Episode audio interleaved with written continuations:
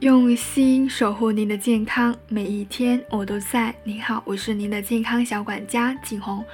这个是我新开的一个专辑，主要是分享关于备孕的，还有孕期以及哺乳期时候会遇到的一些问题，营养科普为主。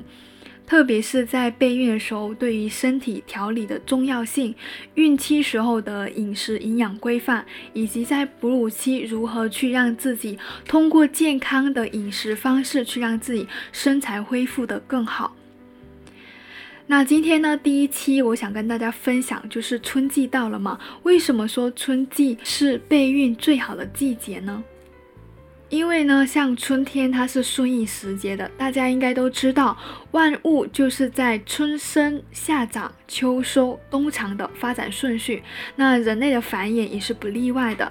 明媚的春天呢，刚好就是孕育新生命的时候。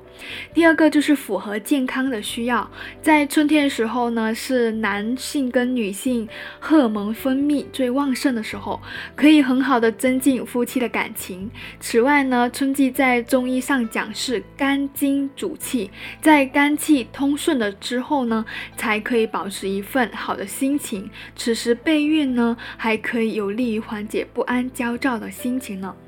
第三，后续的工作更好做。此时开始备孕的话，一般备孕需要三到六个月的时间嘛。大概就会在夏天的时候怀上宝宝，那这个时候肚子渐渐变大之后，就刚好到了秋天，有了孕期反应之后呢，应季蔬菜瓜果的供应也会比较充足。等到生产时候，大概率到了就是来年的春天了，气候适宜，对于妈妈以及宝宝来讲，就可以更好的护理了。那在备孕的时候，女性身体该如何去保持一个良好的状态呢？我在后面的内容会多多分享，欢迎订阅关于备孕、孕期、哺乳期的营养科普专辑。